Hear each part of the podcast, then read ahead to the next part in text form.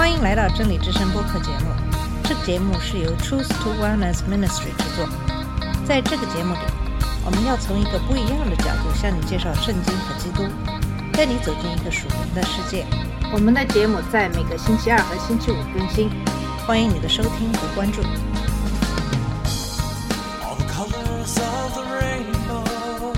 你好，我是马军。在上期节目跟大家分享了第一位殉道者司徒反的侍奉和殉道。那么在今天这期节目，我们将跟大家一起学习《使徒行传》八章一到二十四节对初期教会的大逼迫的兴起。逼迫信徒的目的始终如一，逼迫是出于对耶稣基督和真正公义的憎恨，其目的是要封住信徒的嘴，阻止教会发展。如果可能的话，摧毁教会。但对教会的逼迫总是以失败而告终。在上期节目中，我们提到斯提凡大胆地向犹太公会宣讲耶稣基督，他为自己辩护，表明他没有亵渎神或摩西，也没有反对律法或圣殿。他坚持神给亚伯拉罕的启示，坚持与亚伯拉罕及其后裔立约。他相信摩西是神特别呼召来拯救以色列人脱离埃及奴同意的人，神通过他颁布了律法。他也尊重圣殿，但也引用了以赛亚书六十六章一到二节的说法，即任何建筑都无法容纳神。司徒法毫不含糊地指出，他们就像他们的祖先一样，杀死了古代的先知，因为他们也在抵挡圣灵，杀死了公义者。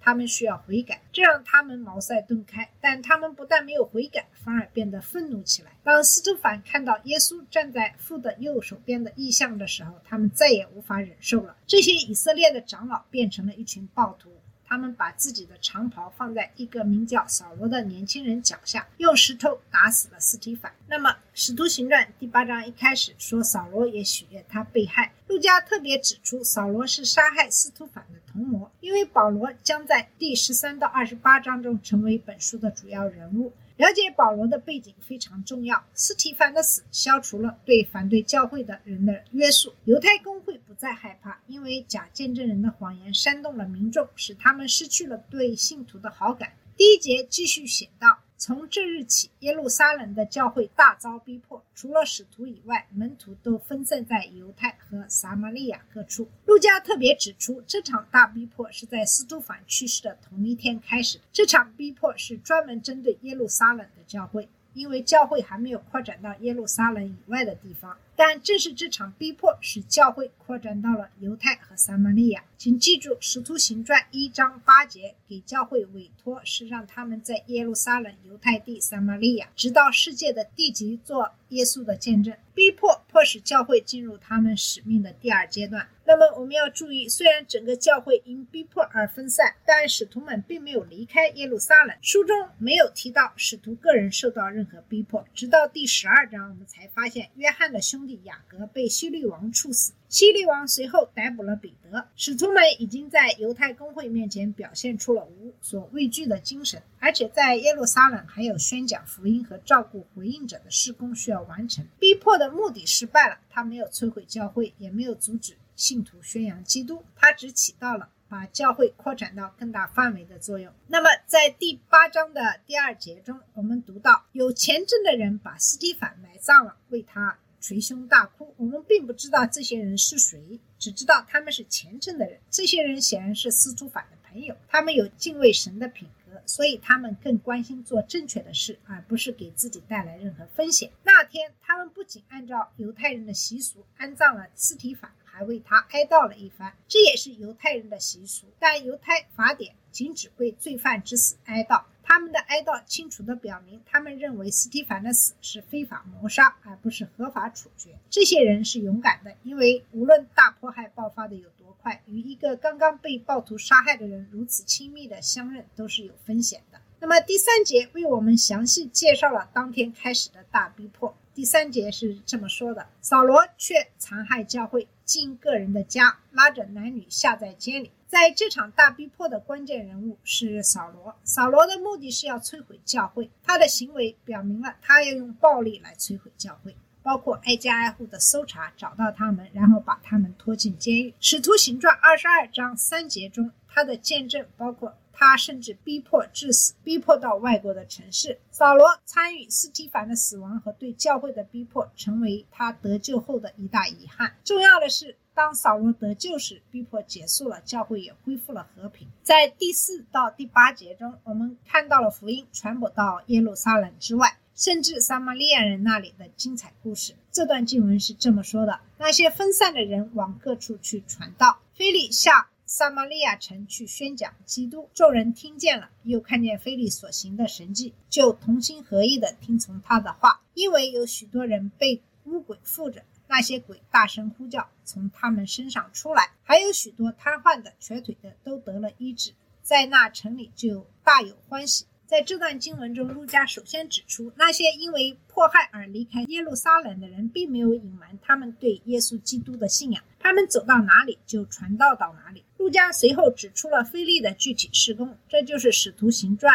六章五节中七人之一的菲利。后来，在《使徒行传》二十一章八节中，他住在卡塞利亚，被称为传福音的菲利。他从耶路撒冷下到撒玛利亚，开始向他们传讲基督。我们要记住，撒玛利亚人和犹太人互相憎恨。撒玛利亚人是公元前七百二十二年亚述征服以色列后留在以色列的残余犹太人的后裔，也是亚述带到以色列的外来人口的后裔。他们相互通婚，发展出一种。混合的宗教，其中既有敬拜真神的内容，也有侍奉家乡神灵的内容。自公元前五百三十八年，犹太人在所罗巴伯的带领下返回耶路撒冷以来，犹太人和撒玛利亚人一直相互蔑视。到了耶稣时代，撒玛利亚人已经放弃了大部分偶像崇拜，声称要敬拜真神。不过，是在他们自己位于基利新山的圣殿里。在约翰福音第四章中，耶稣曾与一位来自叙加的撒玛利亚妇人交谈，并告诉他，他们敬拜的是他们不认识的东西，但神正在寻找那些用心灵和诚实敬拜他的人。菲利向他们传讲基督。由于他们正在寻找米撒亚的来临，所以相对来说，他们很容易就相信了耶稣，因为他们听到了耶稣的信息，而且。还有神迹来证明他的信息。第七节特别指出了赶鬼、医治瘸腿甚至瘫痪的人的神迹，他们的反应很像耶稣在约翰福音第四章里所得到的，许多人欢喜信主。在第九到十三节中，路加介绍了西门的背景，这样我们就可以理解他在第十八到二十四节中的反应，以及他为什么会对真正的基督教构成下一个威胁。看来，无论神真正的工作在哪里发生？我们的对手都会很快找到攻击或颠覆他的方法。然而，神不可避免地要揭示并保护那些愿意跟随他的人的真理。那么，九到十三节的经文是这么说的：有一个人名叫西门，向来在那城里行邪术，妄自尊大，使撒玛利亚的百姓惊奇，无论大小都听从他，说这人就是称为神的大能者。他们听从他。因他久用邪术，使他们惊奇，及至他们信了菲利所传神国的福音和耶稣基督的名，连男带女都受了洗。西门自己也信了，既受了洗，就常与菲利在一处，看见他所行的神迹和大异能，就甚惊奇。那么，那么在这段经文里提到了西门，在后来的文献中也被称为魔术师西门。在这里，他被描述为自称是一个伟大的人，拥有强大的力量和。力，他用这些力量和能力欺骗了撒玛利亚人，以至于他们称他为神的大能者或神的全能者。这甚至可能是一种神性的宣扬。他的能力并非来自神，而是来自恶魔。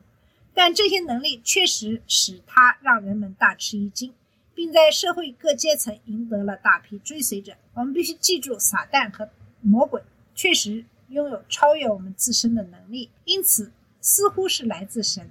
但在约伯记中，关于撒旦所作所为的报告，也是用神所做的事情来描述的。其中不仅包括从旷野吹来的大风，还包括神的火从天而降，烧死羊群。耶稣警告说，撒旦是一个骗子，他会通过。假先知行神迹奇事，如果可能的话，甚至会欺骗选民，并不是只有神迹奇事才能证明某人是否来自神。因为正如摩西在《生命记》十三中警告的那样，他们所传的信息不能使人偏离真神，他们必须与神已经启示的内容保持一致。但是人们很容易被自己不理解的事物所左右，所以今天仍有很多人不幸被这样的假教师所欺骗，将来还会有更多的人被欺骗。西门就是这样的一个骗子。路加指出，许多男人和女人都对菲利的信息做出了回应，信了基督，并接受了洗礼。西门也加入了这一行列。在这一点上，他完全表现出是一个真正的信徒。西门最初给人的感觉是真诚的，但路加在第十三节中也指出了一些问题。因为西门继续与菲利在一起，他观察到菲利所行的神迹和奇事，使他不断的感到惊奇。虽然西门屈服于这个比自己能力更强的人。但他的兴趣却更多的集中在这些能力上，而不是正在传讲的信息上。那么，第十四到十七节记录了当撒玛利亚发生的事情传到使徒们耳中时，他们的反应。十四到十七节的经文是这么说的：使徒在耶路撒冷听见撒玛利亚人领受了神的道，就打发彼得、约翰。往他们那里去，两人到了，就为他们祷告，要叫他们受圣灵，因为圣灵还没有降在他们一个人身上，他们只奉主耶稣的名受了洗。于是使徒按手在他们头上，他们就受了圣灵。在这段经文中，强调了彼得和约翰将圣灵传给他们的事工。虽然经文中没有说明，但他们可能也有某种感觉，即他们在查看这个报告，看看撒玛利亚人是否真的得救了。尽管他们之前在约翰福音第四章中与约翰一起经历过许多撒玛利亚人信耶稣的事，这可能会大大缓和他们的惊讶。当彼得和约翰到达时候，他们看到了这些撒玛利亚信徒的真性情，因为他们也从某种程度上。看出他们还没有接受圣灵，所以他们按手在他们身上，他们接受了圣灵。在使徒行传九章十七节中，不是使徒的亚拿尼亚为保罗按手，使他接受了圣灵。神利用延迟来确保犹太信徒和撒玛利亚信徒的合一。使徒们亲眼目睹了圣灵降临在撒玛利亚人身上，因此他们确信自己是耶稣真正的门徒。他们提醒撒玛利亚人，救恩是从犹太人那里来的。他们也在使徒的权柄之下，他们并非独立于犹太信徒之外。经文没有告诉我们圣灵在他们接受他时是如何显现的，但他以某种方式被使徒和撒玛利亚人所认识，也引起了西门的注意。在十八节，西门看见圣灵是借着使徒按手赐给他的，就给他们钱。十八到二十四节的经文讲述的是西门看到。使徒们的恩赐，想通过钱来购买这样的一些恩赐。十八到二十四节是这么说的：西门看见使徒按手，便有圣灵赐下，就拿钱给使徒，说：“把这权柄也给我，叫我手按着谁，谁就可以受圣灵。”彼得说：“你的银子和你一同灭亡吧，因你想神的恩赐是可以用钱买的，你在这道上无份无关，因为在神面前你的心不正，你当懊悔你这罪恶，祈求主。”或者你心里的意念可得赦免。我看出你正在苦胆之中被罪恶捆绑。西门说：“愿你们为我求主，叫你们所说的没有一样临到我身上。”虽然在第十二和十三节表明西门已经成为了基督徒，但这两节经文表明他的信仰表白是虚假的。经文中没有任何迹象表明圣灵降临在他身上。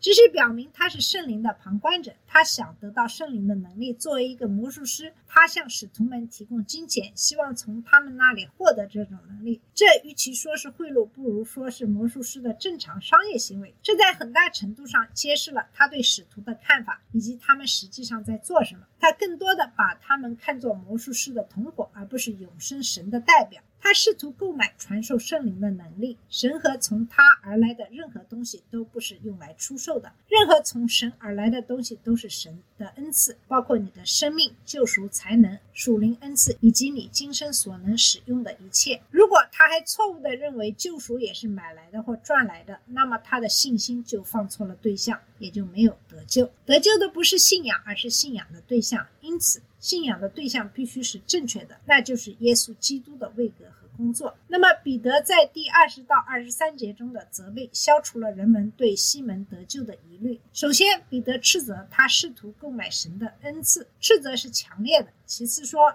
彼得说西门在这事件上没有份，意思是西门在圣灵的事上没有份或继承。西门没有接受过圣灵。在他目前的状态下也不会接受圣灵。彼得揭示了他在神面前的不正确的状态，因此他在圣灵中的事工中没有份。第三，彼得呼吁西门悔改他的恶行。如果有希望得到神的宽恕，西门就必须从内心的恶念转向主。对于一个信徒来说，这样强烈的呼唤他悔改和祷告是没有必要的，也不会有关于主的宽恕的问题。问题不在于如果他悔改。主是否会饶恕，而在于他是否会悔改来接受饶恕。第四，在第二十三节中，彼得揭示了西门错误之心的本质：苦胆和不义的捆绑。这可能暗指摩西在《生命记》二十九章十八节中关于敬拜其他神灵所结的毒果和苦爱的警告。西门处于一种非常恶劣和令人讨厌的状态，他内心有一种苦毒的灵，他要把这种灵传给别人。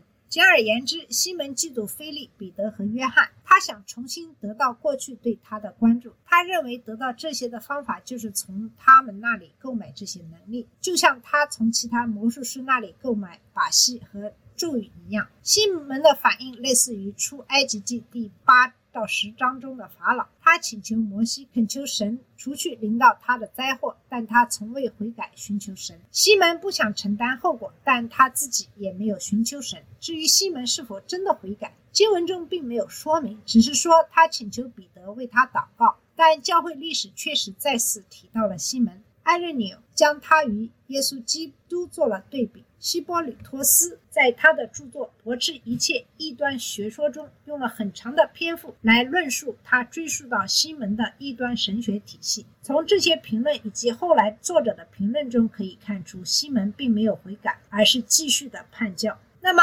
从今天学习的经文中，我们可以看到，迫害没有达到目的，压迫的结果只是让它蔓延开来。信徒们所到之处都在传扬基督，在菲利的传道中。福音传到了撒玛利亚人那里，他们与犹太人之间几百年的隔阂被对耶稣基督的共同信仰所打破。神的计划正在向前推进，但是福音被传开，并不意味着所有听到福音并相信的人都是真正的信徒。魔术师西门能够欺骗自己和菲利，甚至受洗，但神通过彼得揭示了他的真相，他的本来面目暴露无遗，他是麦子中的一粒。败子，如果他悔改，从骄傲和罪恶中转向基督，他本可以得救。但教会历史表明他没有。可悲的是，不仅有那么多像西门一样的人，还有那么多没有被揭露的人，他们自欺欺人。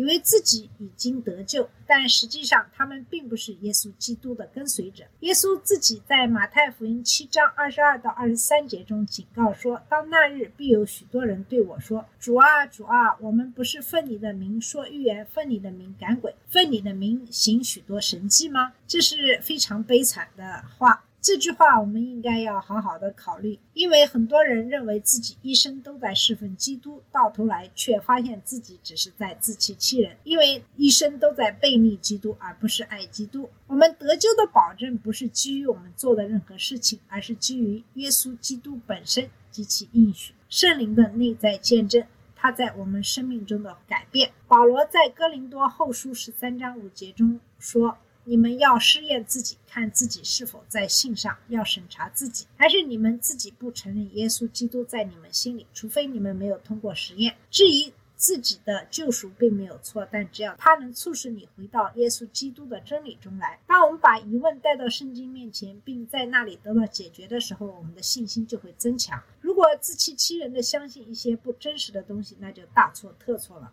如果听到耶稣在马太福音七章二十二到二十三节中对你说的话，那么你就太悲惨了。好了，我们今天的节目就到这里。今天跟大家一起学习的是《使徒行传》第八章一到二十四节的经文，也就是初期教会大逼迫的兴起。在下一期节目，我们会继续跟你一起学习接下来的《使徒行传》的经文。谢谢你的收听，我们下次节目再见。